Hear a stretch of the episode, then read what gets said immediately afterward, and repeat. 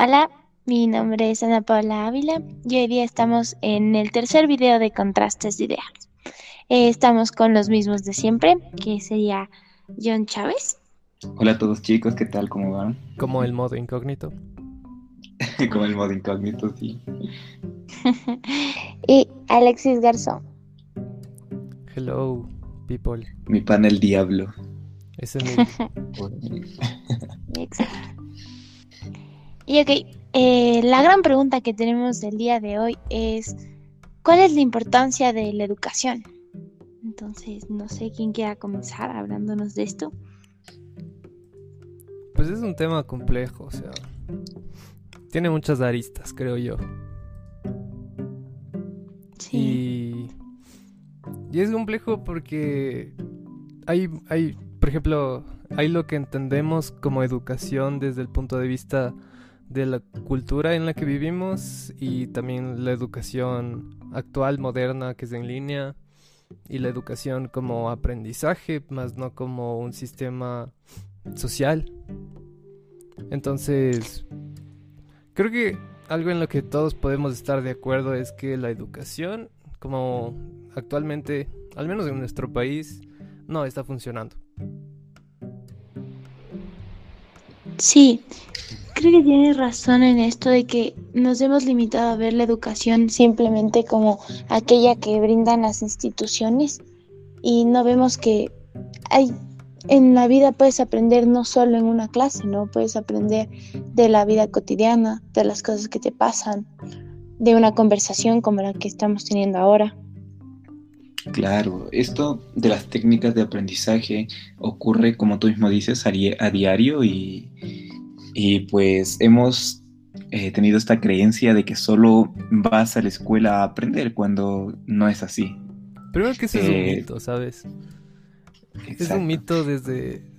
Porque eso viene desde el inicio de la, de la revolución industrial, cuando era necesario tener gente que opere las máquinas por eso se creó un sistema tan ridículo. O sea, para tiempos modernos es ridículo porque lo que te plantea la escuela es sentarte, hacer tu tarea y luego marcharte. Y es como, es súper robótico, no toma en cuenta el lado humano del aprendizaje.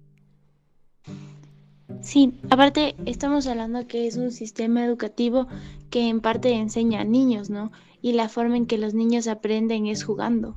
Y las aulas lastimosamente no permiten ese juego en la mayoría. Es que las escuelas no están diseñadas para eh, niños, ¿sabes? Están diseñadas para generar gente que produzca. Exacto. Entonces... Se olvidan de...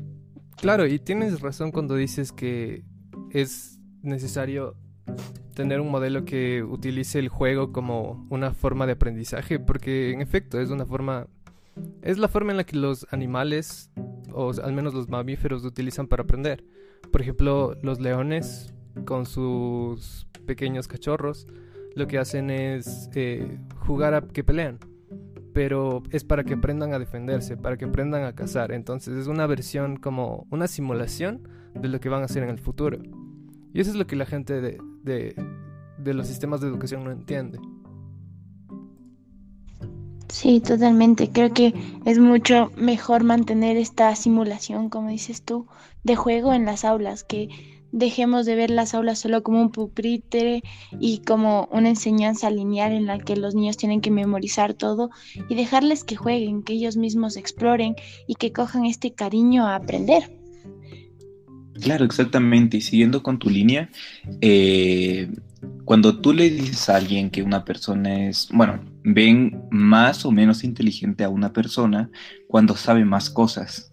Entonces dicen, bueno, yo sé de geografía, yo sé de matemáticas y el saber, saber más cosas nos da esa idea errónea de que alguien es más inteligente cuando ya se ha demostrado que no es así, que, bueno, parte de la inteligencia es saber a solucionar problemas. Y en eso también quiero ser claro que la inteligencia se lo puede ver de diferentes formas. Ya Garner hizo una teoría acerca de las inteligencias múltiples.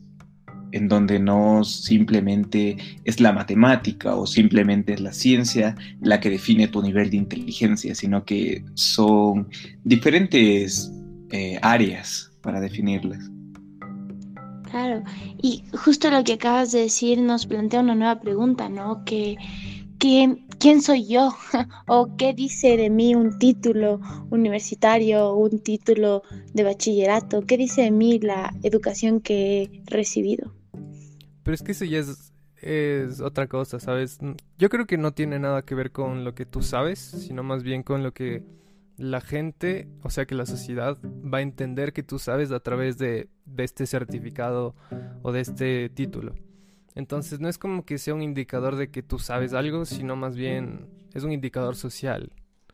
Porque hay un montón de gente que sabe muchas cosas y no tiene títulos porque... Ponte a pensar, o sea, no, no necesitas que nadie valide tu información eh, para... Eh, saber que tú sabes, ¿entiendes? Es como que no necesitas un título que, que tú sabes utilizar tu teléfono, tu teléfono, porque ya sabes. Entonces, esto, este sistema de títulos es más para que la gente pueda comprobar que en efecto puedes hacer algo, pero no creo que sea uno de los mejores sistemas para validar eso. Y mucho menos para definir a alguien como persona totalmente. Aparte, lo que usa en mayor parte nuestro sistema para evaluar tus conocimientos usa pruebas. Y a la final lo único que hacen las pruebas es ver qué tan bueno eres memorizando datos. Porque las pruebas que hacen solo es para eso, para comprobar cuánto sabes, entre comillas, y no cuánto razonas en realidad.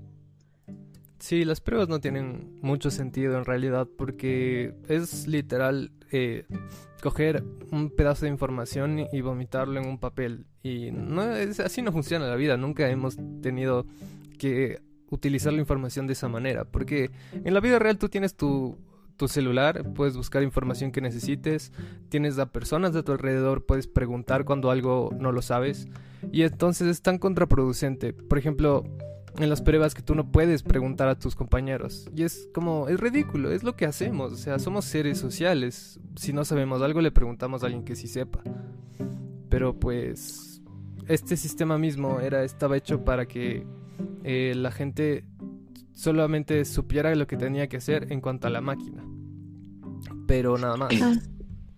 Claro, sí, exactamente.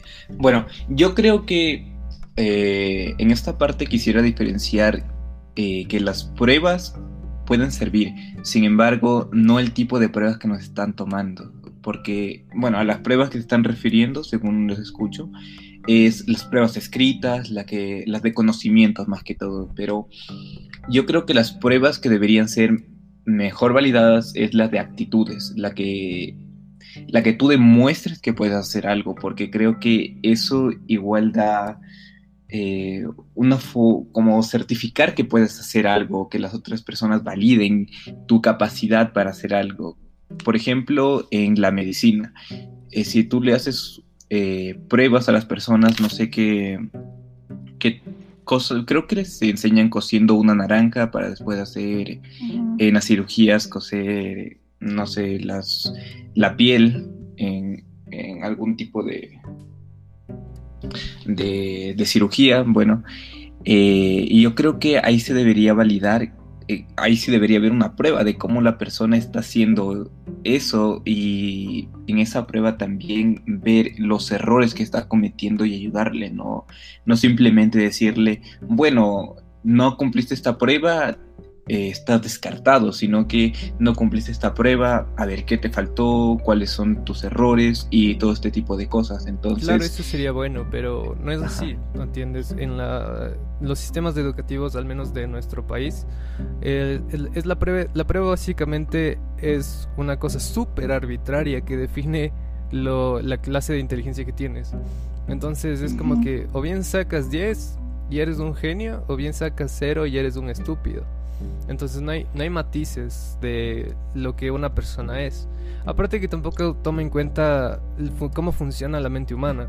Por ejemplo, la curva del, del, olvido de Ebbinghaus que nos propone de que mientras más pasa el tiempo, la curva del olvido se da como que más rápido. Entonces, esta clase de cosas de la psicología humana deberían tomarse en consideración para cuando las personas están dando pruebas. Por ejemplo, no toma en consideración el estrés que conlleva eh, una prueba y que el estrés afecta un montón a la memoria. No toma en cuenta un montón de, de cosas. Claro, y aquí podemos llegar a una conclusión de que es necesario tener evaluaciones porque nos sirve para justo ver cómo está yendo este proceso de adquirir nuevos conocimientos, pero estas evaluaciones, estas pruebas que se tomen, tienen que ser conscientes tanto con la psicología del ser, como nos dijiste tú, Alex, eh, sobre todas las circunstancias que influyen y creo que también tienen que tener en cuenta esto, ¿no? Que de verdad sea una simulación para lo que tú vayas a hacer en tu vida, es decir, que esa evaluación de verdad esté evaluando lo que se busca evaluar, que sea una manera un poco más práctica, más realista, que no sea solo sentarte en un pupitre y dar una prueba escrita, sino que sea pararte enfrente de tus compañeros y debatir, eh, postular o hacer algo que sea más práctico y realista, que sea si estoy estudiando medicina, como tú dijiste, me pongo a coser naranjas, no sé si lo hagan en la vida real, pero es eso, que de verdad sea una práctica realista. Es que sí tiene mucho sentido, porque mira, es muy diferente la teoría que la práctica. Por ejemplo, eh, no puedes poner a un tatuador a que escriba, ponme por favor la densidad de la tinta que tiene que tener tal el color negro para que te salga un tatuaje y la profundidad de ni sé qué. Es como... no sirve tanto. Puede ser que sirva de cierta forma para entender la precisión de lo que haces, pero el, la forma de verdad que tú aprendes para hacer algo es haciéndolo. Por eso es tan importante hacer en, en, en tu práctica profesional. Si no, si no, no aprendes en realidad. Es como que estás yendo muy superficialmente. Exacto. Y creo que lo mismo pasa con los niños, ¿no?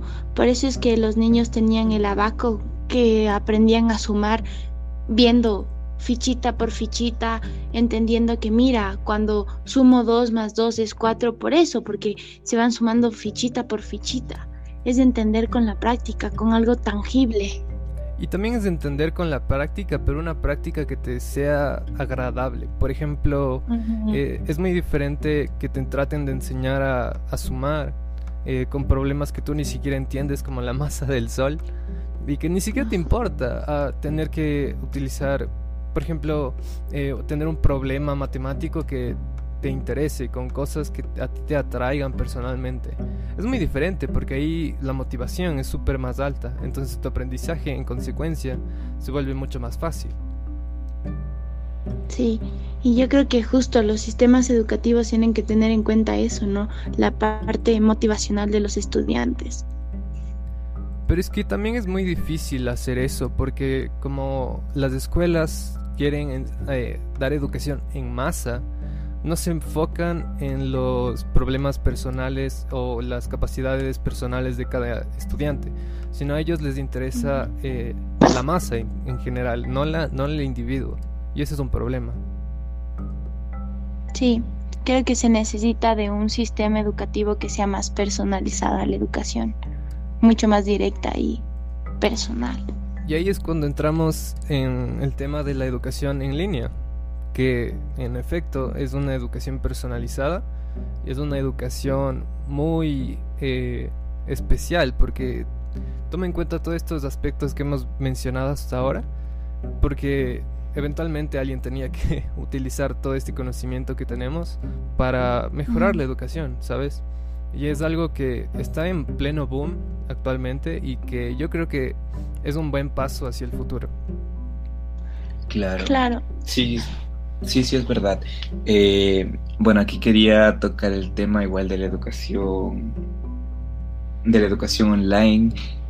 Más que todo, bueno, si nos ponemos a pensar los miles de canales de YouTube, tú también te puedes encontrar entre todos estos eh, canales acerca de educación. Y yo, sobre todo, yo me gustan mucho estos canales. Estoy, la mayoría suscrito de, en estos canales y veo cómo la gente cada vez, bueno, el número de suscriptores de estas personas va aumentando cada vez y lo veo que sobre todo es por la forma en la que explican porque intentan hacerlo con dibujos animados, intentan hacerlo como eh, palabras muy fáciles, sencillas que todas comprendan y cosas interesantes. Y yo digo que nada es aburrido, sino que los profesores no intentan hacerlo de una forma dinámica para que todos entiendan, porque hasta las matemáticas pueden ser súper divertidas, pero si hay alguien que te puede explicar de una forma correcta y que le guste sobre todo el tema, porque,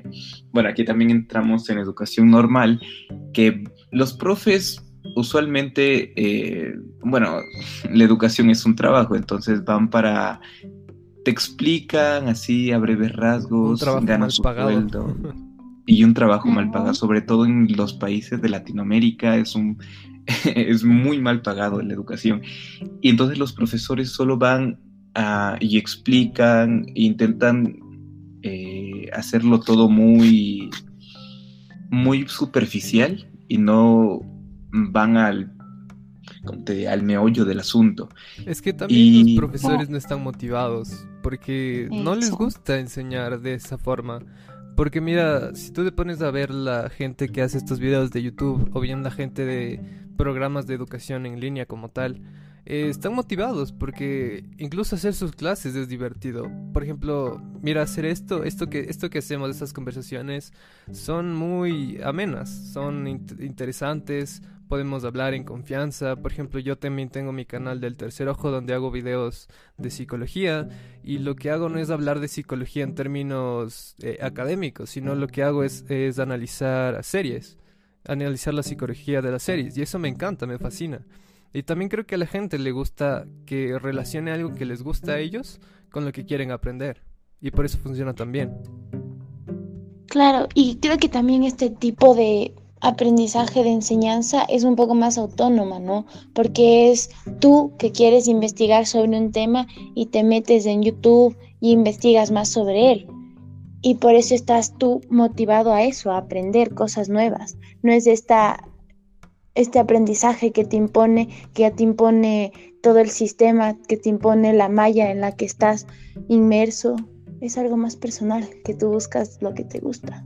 Y es a tu ritmo, ¿sabes? No tienes que estar al ritmo de la maquinaria que está alrededor de ti, sino tú puedes aprender cuando tú quieras, cuando lo necesites, que es la forma en la que debería ser, ¿no? Porque ¿para qué aprender algo que no te sirve?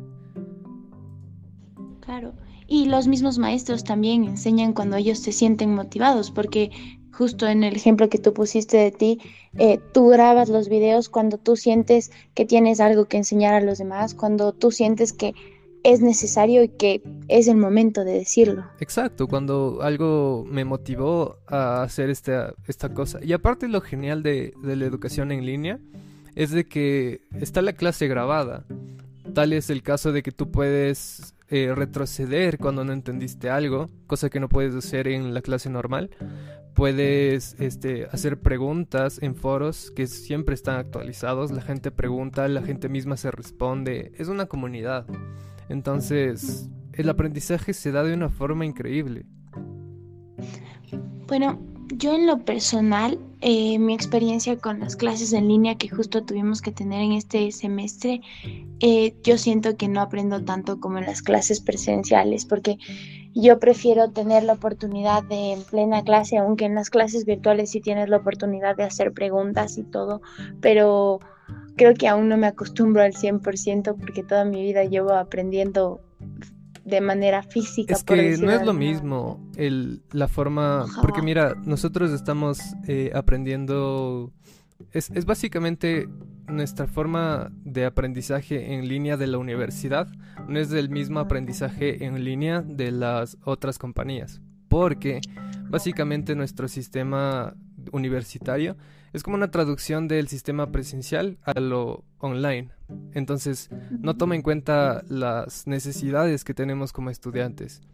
Porque mira, yo eh, incluso en estas clases virtuales por la pandemia de la universidad, No he aprendido, eh, básicamente, no, no siento que he aprendido, porque es una traducción del mismo modelo de siempre.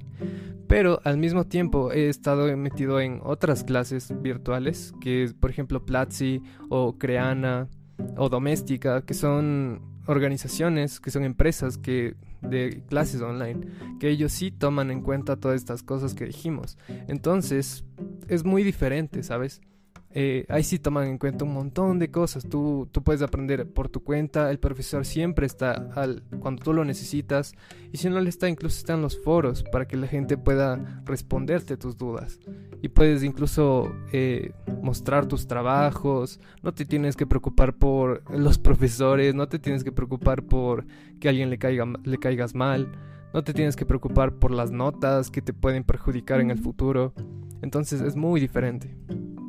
Claro, también quería eh, llevar este tema de, las clases online, o sea, sobre todo ahorita que estamos en cuarentena, es porque, como tú mismo dices, se tradujo de la clase presencial a la clase online. Así, simplemente cambiaron de plataforma, pero no cambiaron la visión de, o sea, el potencial que tiene Internet para ayudar a aprender, a aprender mejor.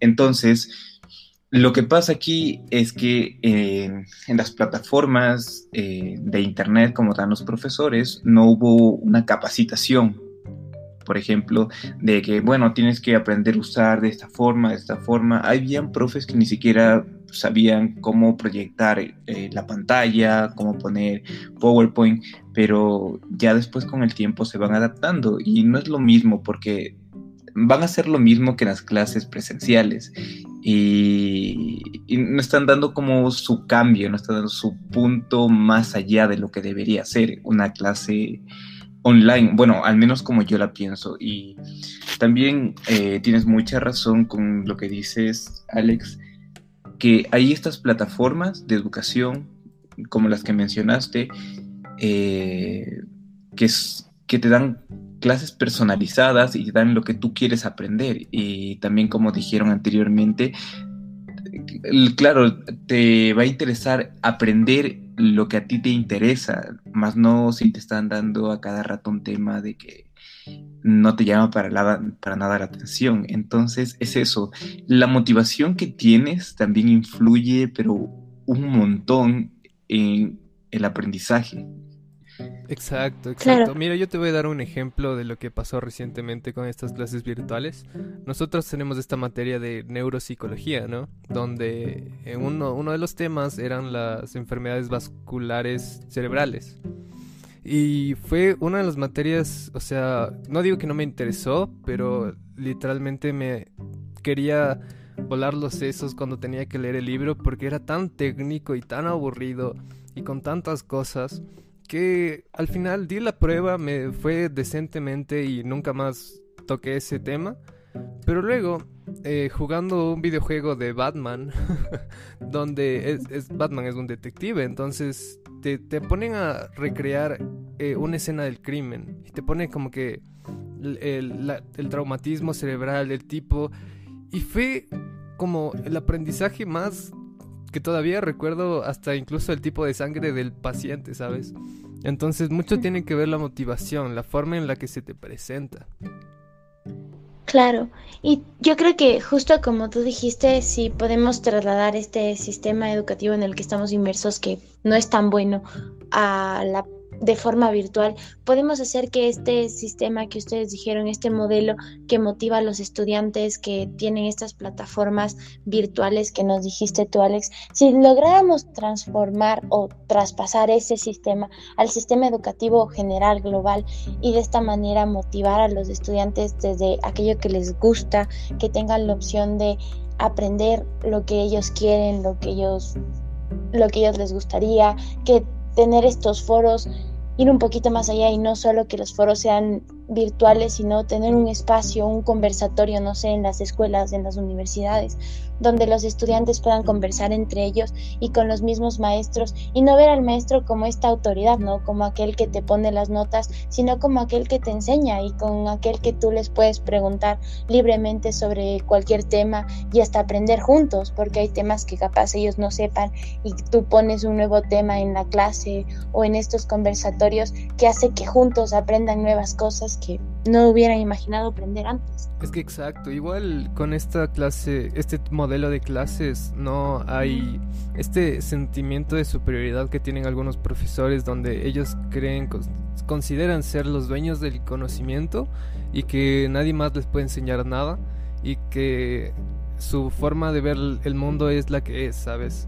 Mientras que en los modelos más actuales sabemos que no es así. Sabemos que las personas pueden ser muy capaces en ciertos temas y no saber nada de otros. Entonces, es algo mucho más real, mucho más humano y algo que debería implementarse en las clases presenciales. Pero yo considero que hay modelos educativos en otros países que sí están eh, tomando la iniciativa para mudar, o sea, para migrar este, a este nuevo sistema educativo. Por ejemplo, en los países nórdicos o en Canadá me parece, eh, donde tú tienes la potestad de... Tienes más potestad de elegir lo que quieres aprender. Entonces, como igual método Montessori y esta clase de cosas donde tú puedes escoger lo que quieres aprender. O sea, tienes estas, estas materias, ¿no? A tu disponibilidad y puedes escoger lo que quieres aprender y la manera en la que quieres aprender. Por ejemplo, tienes eh, un proyecto final, pero el proyecto final no está definido por tu profesor. Tu profesor es el que te asesora, pero tú decides qué quieres hacer al final. Por ejemplo, tienes tu clase de, de carpintería pero no te dicen como que para proyecto final tienes que ser una caja de pájaros, sino que tú puedes elegir eh, la clase de cosas que quieres hacer para tu proyecto final y tu profesor te ayuda a llegar a donde quieres llegar.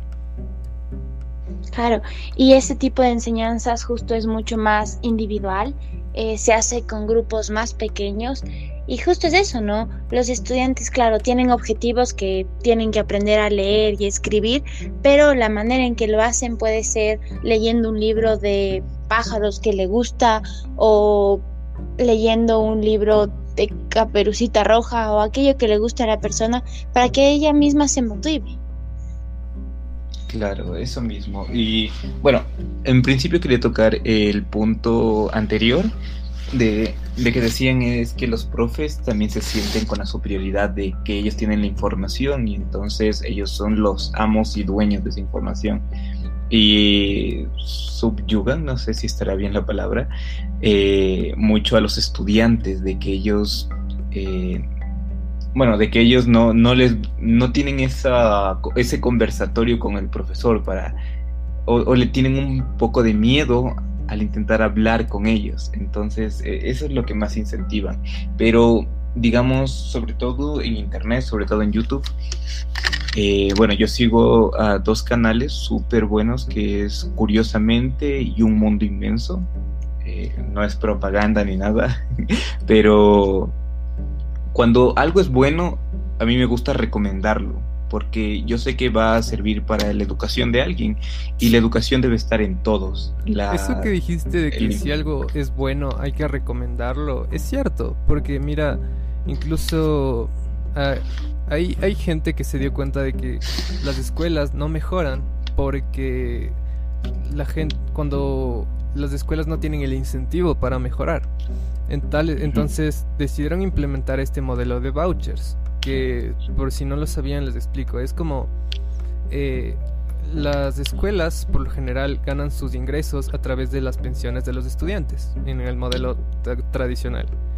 Pero eso al, al mismo tiempo es como que tienen un ingreso asegurado, todos los estudiantes van todos los años y no tienen la necesidad de mejorar su educación. En cambio, en el modelo de vouchers, el Estado te da tu, un voucher. Por ejemplo, este voucher vale para primero de secundaria.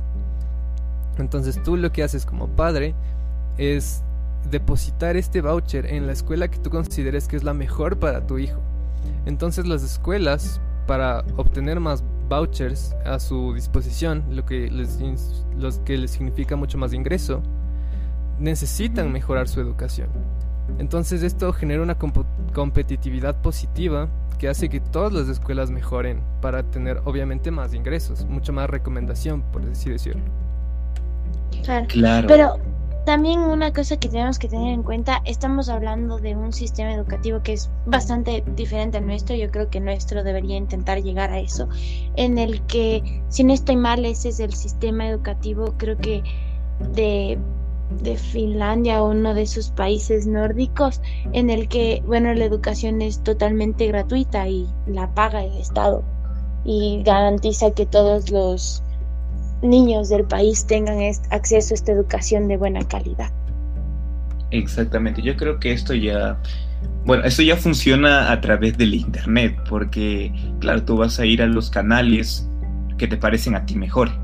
Entonces, los canales se esfuerzan en, no sé, hacer mejores eh, reseñas acerca de algo o explicarlo eh, temas de forma más amena para las personas y que las personas tengan esa curiosidad de ir a su canal. Y, son recompensados con más likes y más suscriptores. Y más seguidores. Es, ese, es el, sentido, pero el, sería bueno traducir eso a nuestro sistema eh, educativo tradicional. Porque, queramos o no, el sistema educativo es una gran parte de nuestra vida es la parte más grande de nuestra vida. Porque mira, nosotros podemos ver YouTube cuando en nuestros tiempos libres, ¿sabes? Pero eh, el chiste es que no todo el mundo va a hacer eso.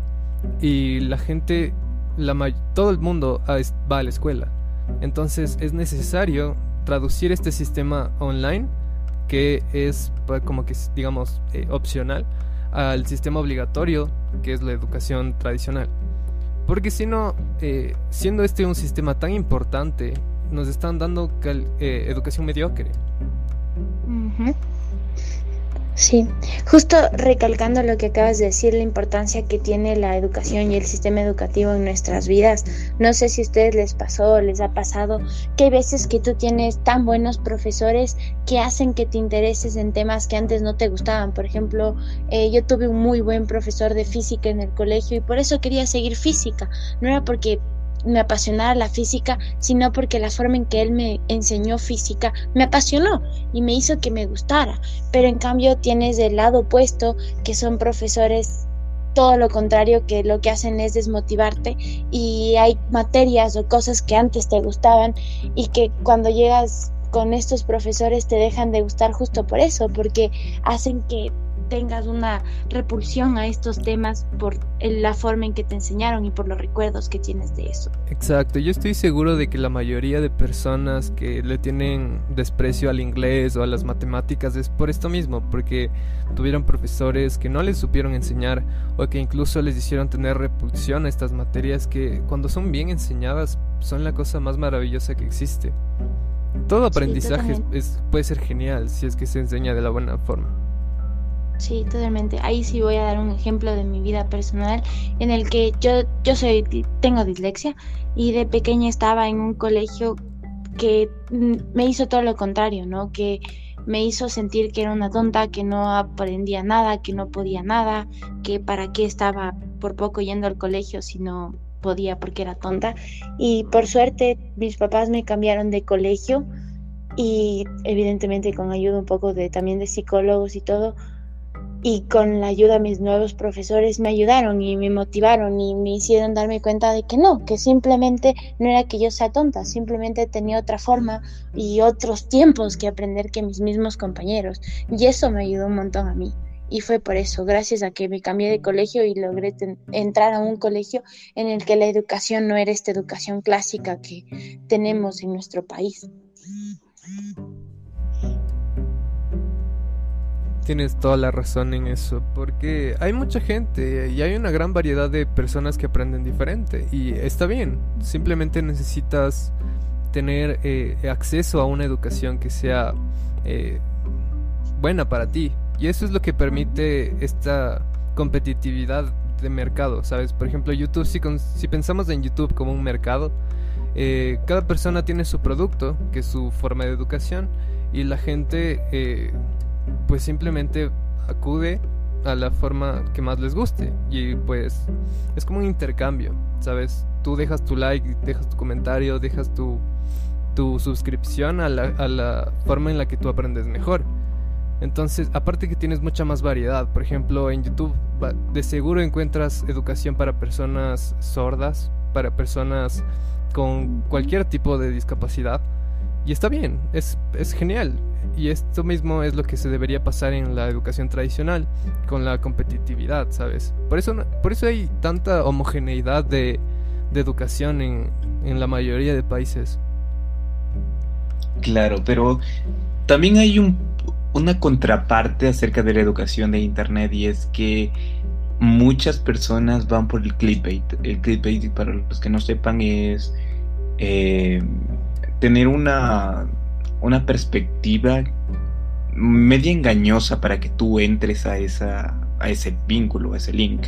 Entonces intentan mucho decirte una cosa y al final te traen otra, o también que la información no sea del todo confiable, pero bueno, esto pasa. Eso solo es en el caso de YouTube, ¿sabes? Porque cuando tú tienes una educación pagada, no es el caso. Es que también eh, a eso quería ir, que esto te puede pasar tanto en escuela como te puede pasar en internet y todo. Entonces quería ir a esa parte de que no es no porque esté en un libro va a ser verídica la información. Claro que le tuvieron que eh, analizar otras personas y eso, pero dentro de un tiempo, dentro de unos años, esa información puede que ya no, bueno, que ya no esté en uso, ya no esté en funcionamiento, ya no, se, eh, ya no sea utilizable. Pero cierta información, como digo. Entonces. Yo creo que esa es la, la maravilla de la educación online, que aparte es actualizable, ¿sabes? Exacto todo el tiempo está actualizada, ¿sabes? Entonces, si, la, si tu clase se, actualizó, boom, haces otra que esté actualizada a los tiempos actuales. Entonces, eso es maravilloso para mi punto de vista.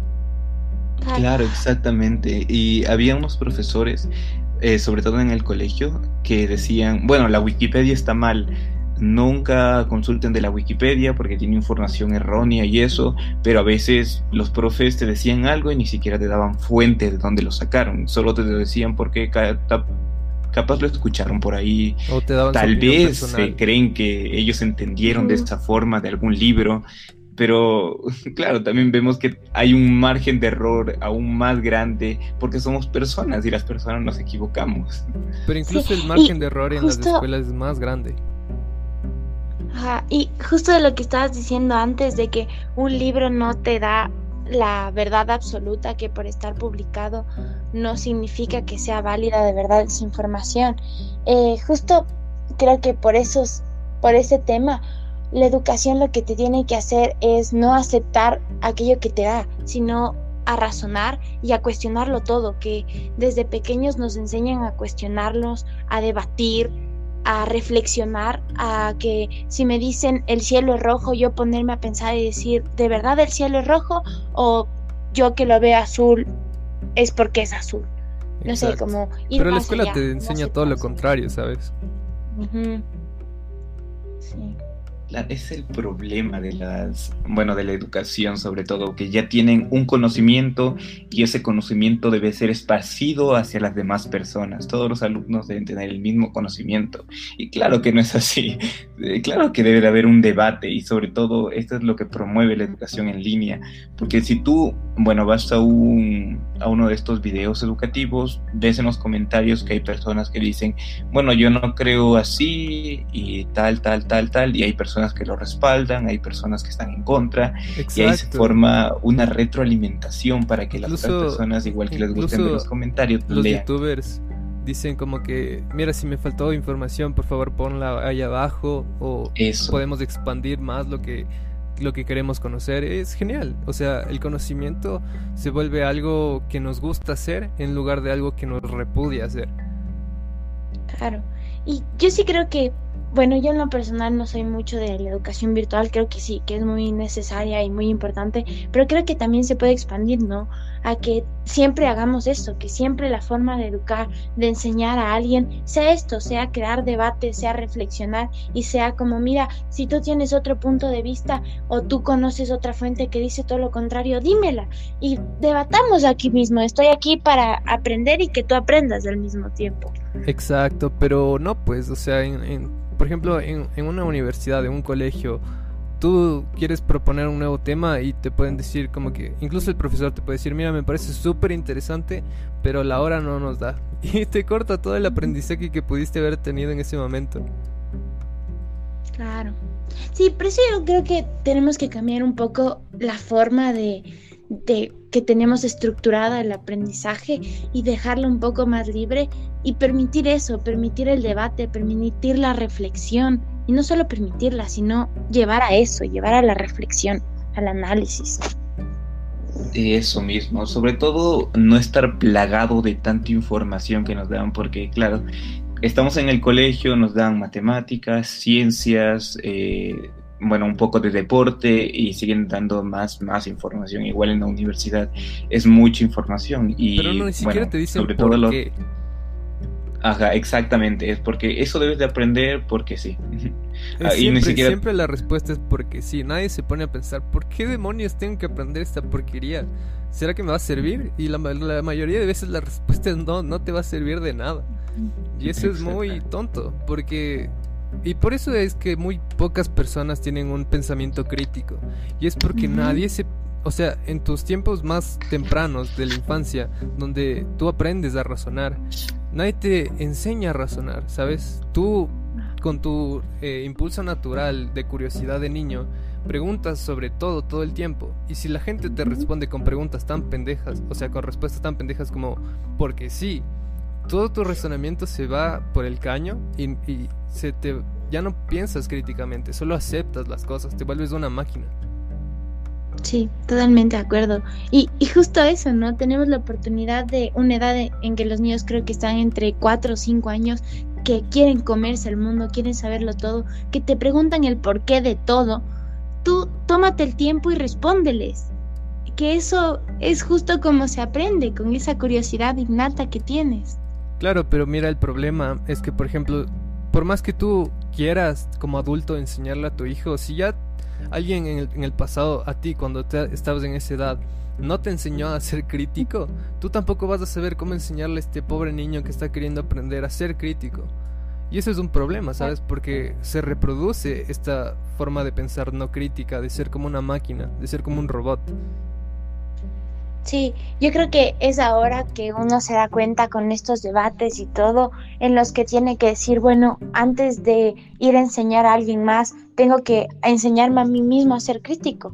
Aquello que no me enseñaron de pequeño o aquello que no tuve la oportunidad, lo hago ahora y empiezo a cuestionar todo y busco libros porque hay un montón de libros o busco videos y empiezo a cuestionarme hasta mis propias ideologías, que es un poco complicado, ¿no? Porque uno quiere tener estos cimientos bien puestos en su vida, pero no, hay que empezar a cuestionarlo todo para intentar tener esta mentalidad crítica. Hay que tener en cuenta el modelo que nos proponía Descartes, de que hay que dudarlo todo, ¿sabes? Para saber que uno existe hay que dudarlo todo sobre su propia existencia. Porque si no, literalmente nos convertimos en seres vegetativos que solo aceptan su realidad tal como es.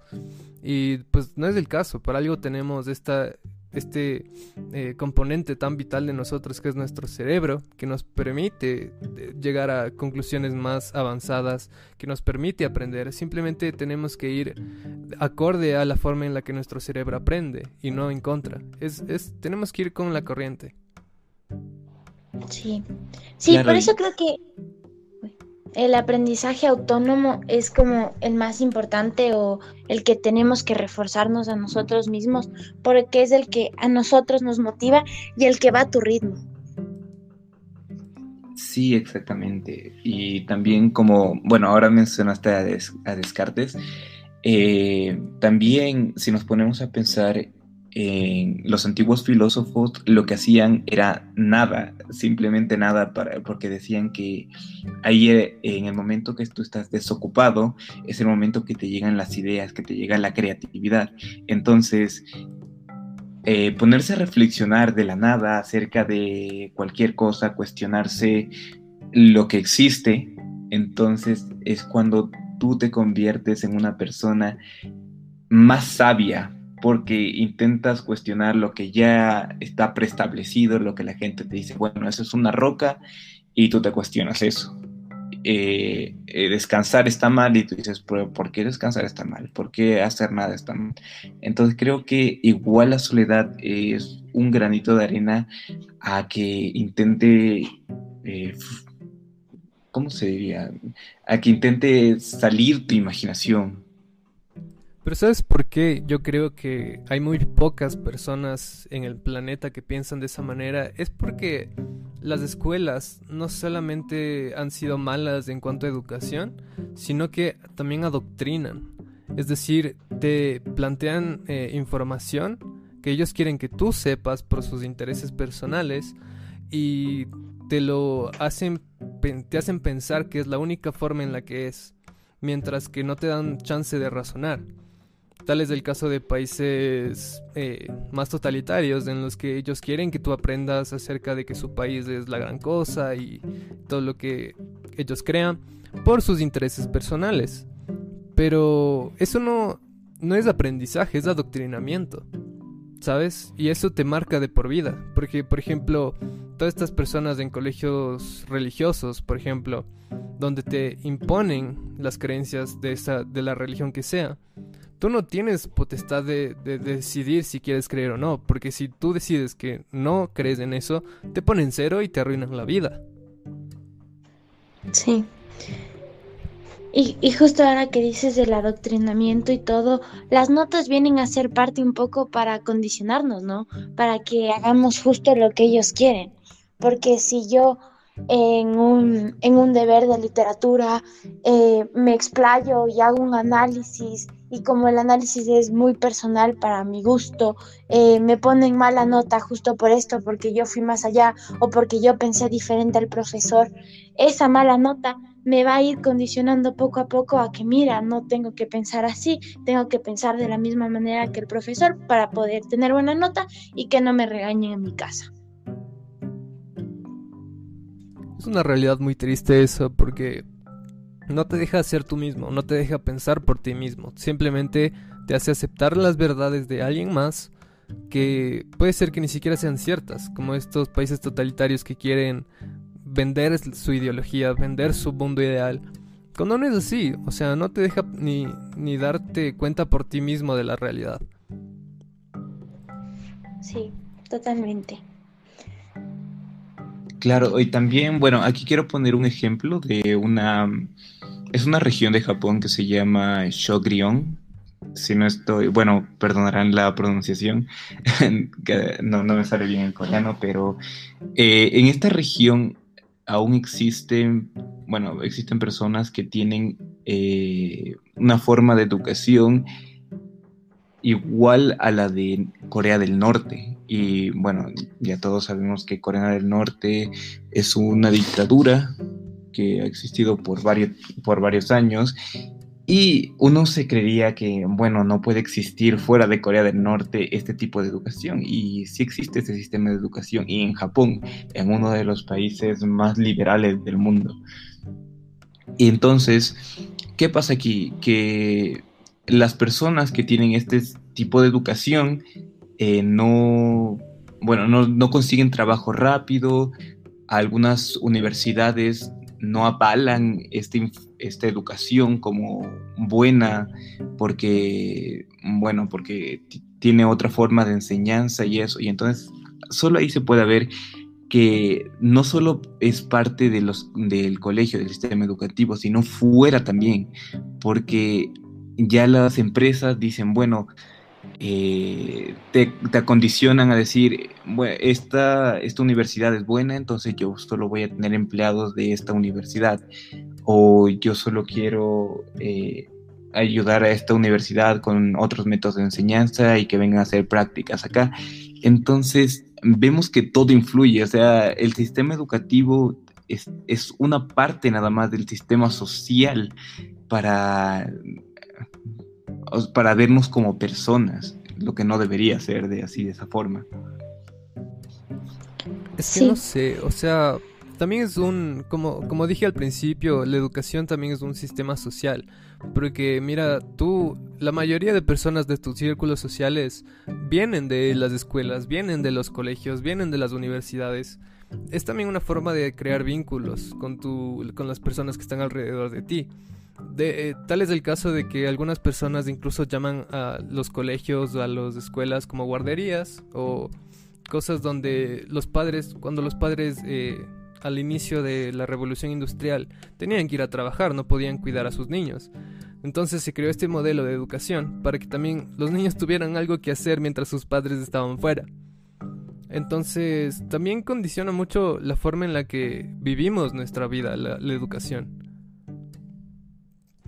Claro, creo que el mundo en el que vivimos en general está tan arraigado este sistema de educación que ya forma parte de nuestra vida diaria, ¿no? Que dónde salen todas tus amistades del colegio o de la universidad o en, en, tu trabajo y para conseguir ese trabajo tuviste que haber ido al colegio, tuviste que haber ido a la universidad y queramos o no vivimos en un mundo en el que necesitas un título para poder ser alguien, porque así lo ve la sociedad y está metido en nuestra cabeza. Pero, es una idea retrógrada que está muriendo, ¿sabes? Porque mira, al menos, tal vez no aquí, tal vez le falta a nuestra sociedad eh, muchos años para llegar al punto de que esté en otras sociedades, pero el mundo en general está evolucionando a esta idea de que necesitas un título para trabajar de cierta cosa, cuando no es el caso, ¿sabes? Entonces, por eso es que la educación en línea está prosperando tanto, porque tú aprendes lo que tú quieres aprender. Aparte que la educación es mucho más corta, porque no necesitas tantos años y años y años de aprendizaje que muchas cosas son basura, que literalmente no aprendiste nada. Entonces el aprendizaje se vuelve más rápido, más dinámico, aprendes mucho más en menor tiempo y no necesitas de un título para que la gente sepa que tú sabes. O sea, puede ser que el, el curso que tú hayas seguido eh, te dé un, aval de que la organización te está diciendo que cumpliste el curso, pero nada más, ¿sabes? Y eso está bien. Ahora, también es cuestión de probar que tú sabes, ¿me entiendes? Digamos, si estás aplicando un trabajo, que no sea una entrevista tan simple como ver tu currículum y decir, ah, tal colegio está bien, ¿sabes? Sino más bien de una prueba de habilidades, como un, como un examen en el que te digan, por ejemplo, estás aplicando un trabajo de programador. Entonces te dice, mira, por favor, programa esta cosa de aquí, este, esta eh, página de aquí. Pon el código para tal cosa y si lo puedes hacer, pues perfecto. Ahí puedes demostrar tus habilidades y ya tienes el trabajo. ¿Sabes? No necesitas un papel que te diga que sabes, cuando tú puedes comprobarlo. Claro, estoy totalmente de acuerdo. Eso sería lo ideal y lo que para mi gusto debemos apuntar para allá y no solo para entrar en un trabajo, creo que así en general deberían ser las evaluaciones en la vida, en las, evaluaciones de conocimiento, porque así de verdad estás comprobando o evaluando si la persona aprendió o no aprendió. Es que suena obvio, ¿no? O sea, si quieres ser cineasta y no sabes de iluminación, ¿cómo vas a hacerlo? O sea, a pesar de que tu curso te diga que el señor cumplió 13 horas de, de iluminación y en esas horas tú estabas afuera de fiesta, eh, no significa nada. Claro, y también a la final al tener un título tampoco significa que asististe a las clases o algo, porque por lo que hemos visto en nuestro país y todos los títulos también se pueden comprar, entonces no te dice nada. Y de hecho, o sea, de lo que yo he visto en mi propia universidad, muchas personas que están estudiando no van a sus clases, no ponen atención cuando van. eh, no hacen las tareas, sino que pagan por gente que les haga las tareas. Y esas personas son las que se llaman, entre comillas, profesionales después de una vez que se gradúan, cuando no saben nada. Sí. Y luego llega el día del día y tú contratas a una persona porque piensas que por su título, por todos aquellos que tienen que tanto el máster que el PhD y todas esas cosas, y a la final resulta que no puede atender porque no sabe. Tal como les pasó a médicos de Cuba, que por decir que tienen más médicos recortaron la carrera y los pobres médicos creyendo que saben, no saben. Entonces es muy problemático esto de los títulos. Sí, me gustó mucho lo que dijeron ah, de que no te garantiza saber ir a la universidad.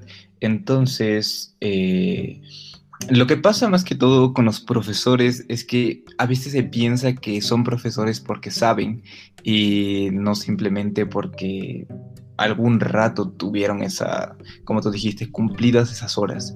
Entonces, lo que pasa, también quiero poner un ejemplo de Finlandia, porque justo vi un video eh, que decían que los profesores, aparte de tener conocimientos en su rama, también tienen conocimiento de cómo enseñar, cómo hacer la clase más amena. Y los mejores profesores, los más preparados, los que tienen las habilidades, se van a la educación primaria, porque desde ahí comienza todo, desde ahí eh, uno puede moldear para que sea una, una mente más, ¿cómo se diría esto? Una mente más creativa, una mente que más más eh, predispuesta a la opiniones. Crítica también. Crítica, esa. Sería Porque también es, es el caso de que, por ejemplo, estuviste en una escuela terrible donde los profesores no les importaba si tú aprendías o no en un curso de 40 personas y tú te sentabas hasta atrás. Entonces, estuviste en ese sistema por años y vas a la universidad y obviamente no vas a prestar atención porque nadie te enseñó que debías prestar atención, nadie le importó que prestaras atención. Entonces también tiene mucho sentido de que estas pobres personas que nadie se preocupó porque aprendieran, en el futuro no pongan atención y crean que con un título van a saber lo que nunca prestaron atención.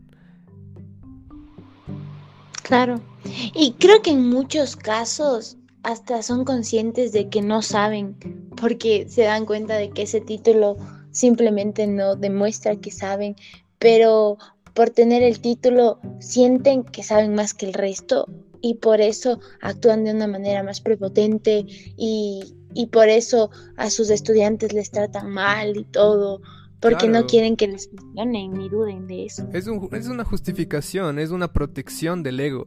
Es, es, es literalmente es eso. Es un papel que dice yo sé a pesar de que no sepas nada.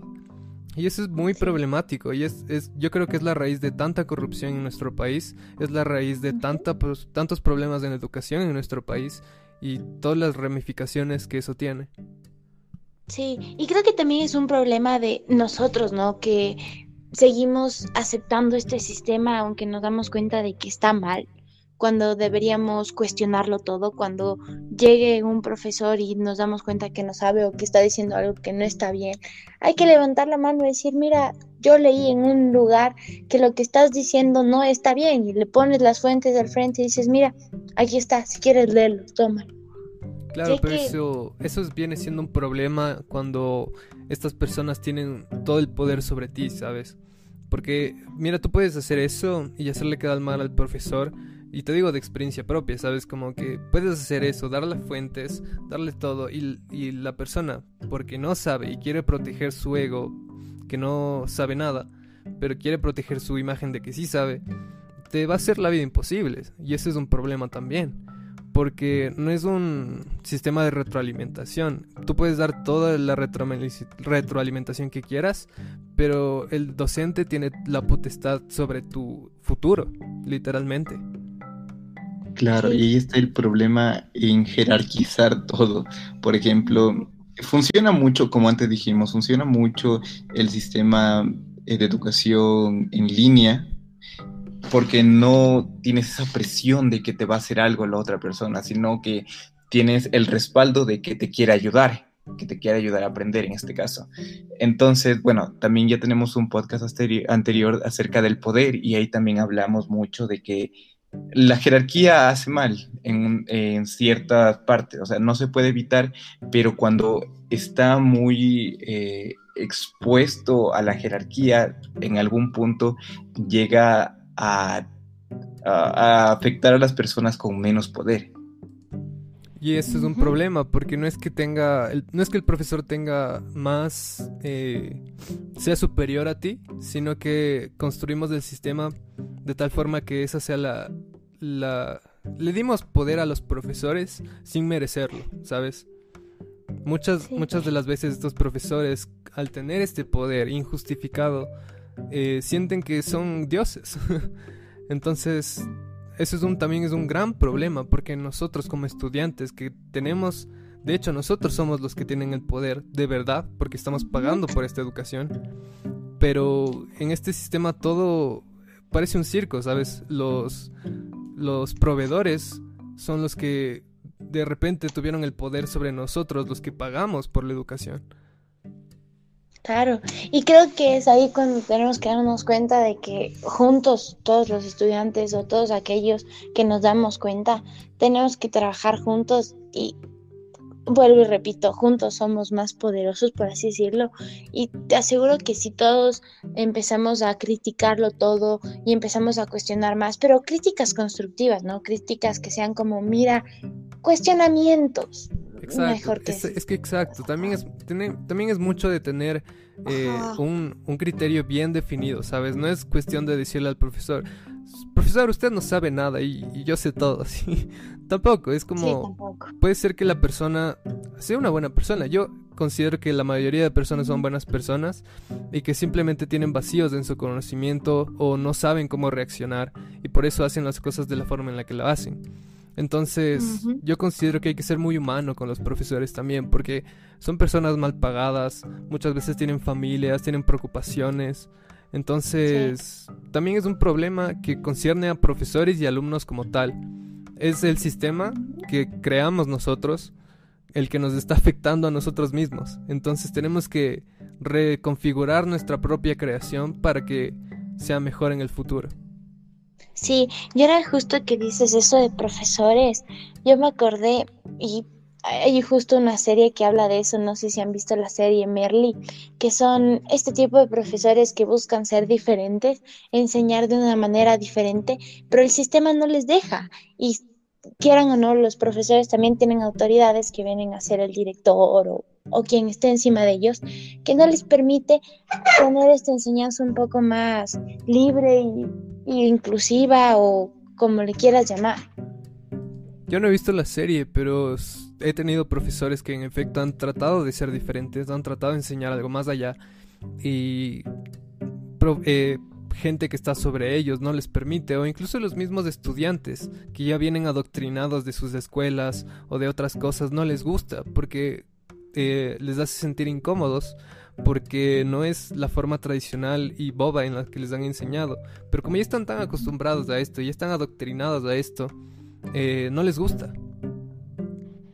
Exacto. Sí, justo el ejemplo que les puse de la serie es un profesor de filosofía que les hace cuestionar de verdad, que les enseña a filosofar, no solo filosofía, sino a filosofar. No solo les hablaba de filósofos, sino que les enseñaba a cuestionar como hacían los filósofos. Y creo que es eso, ¿no? Que es lo que le molesta al sistema, que cuestionemos, porque cuando cuestionamos vamos a querer eliminar algunas cosas del sistema que están mal y que vemos mal.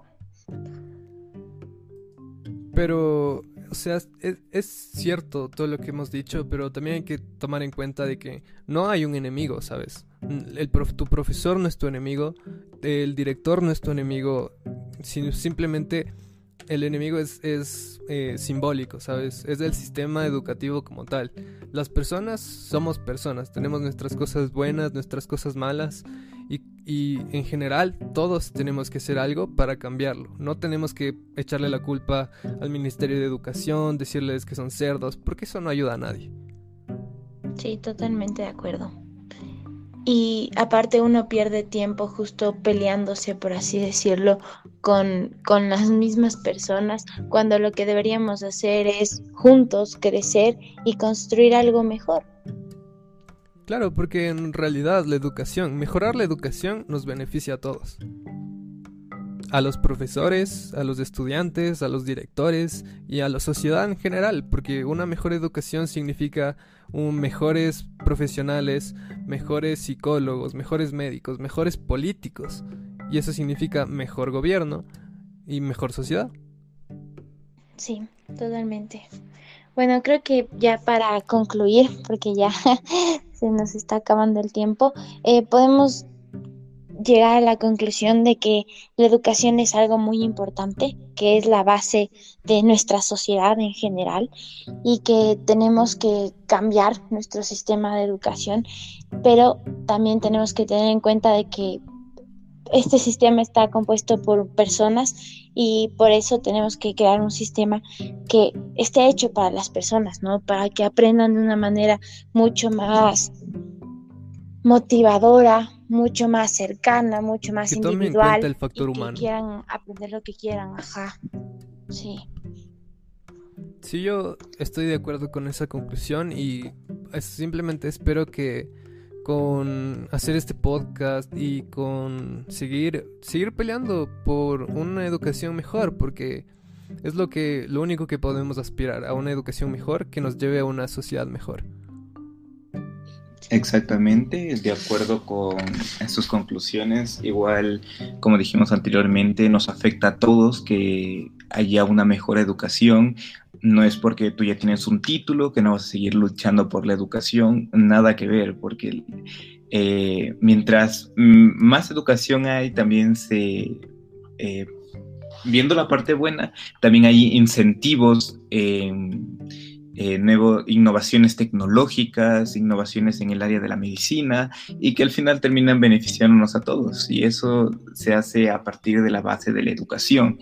Y no porque no porque no estés aprendiendo en, la escuela o no estés aprendiendo en la universidad acerca de lo que crees que te gusta, eh, vas a dejar de aprender por otros medios, sino que también es nosotros muchas veces el tratar de educarnos, porque hay personas que no quieren salir de su zona de confort y piensan que solo con ir a estas instituciones van a terminar aprendiendo, lo cual no es así, y no se engañen ustedes mismos, si no están aprendiendo, intenten buscar esta información en otras fuentes y así se van a ayudar a ustedes mismos.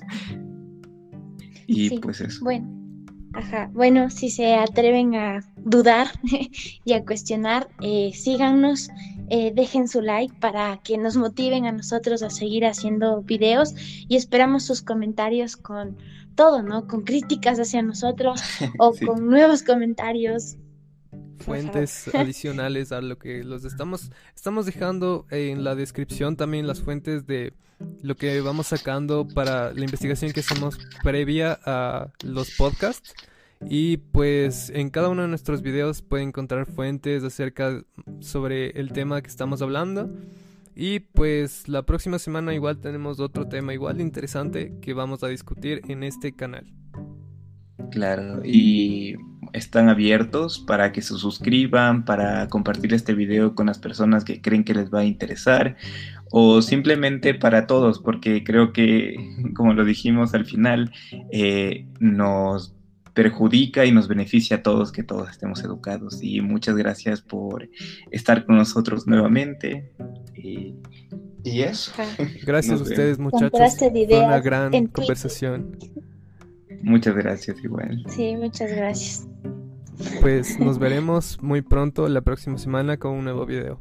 Adiós. Adiós, chao. Adiós, chao. Sí. Hasta la pista.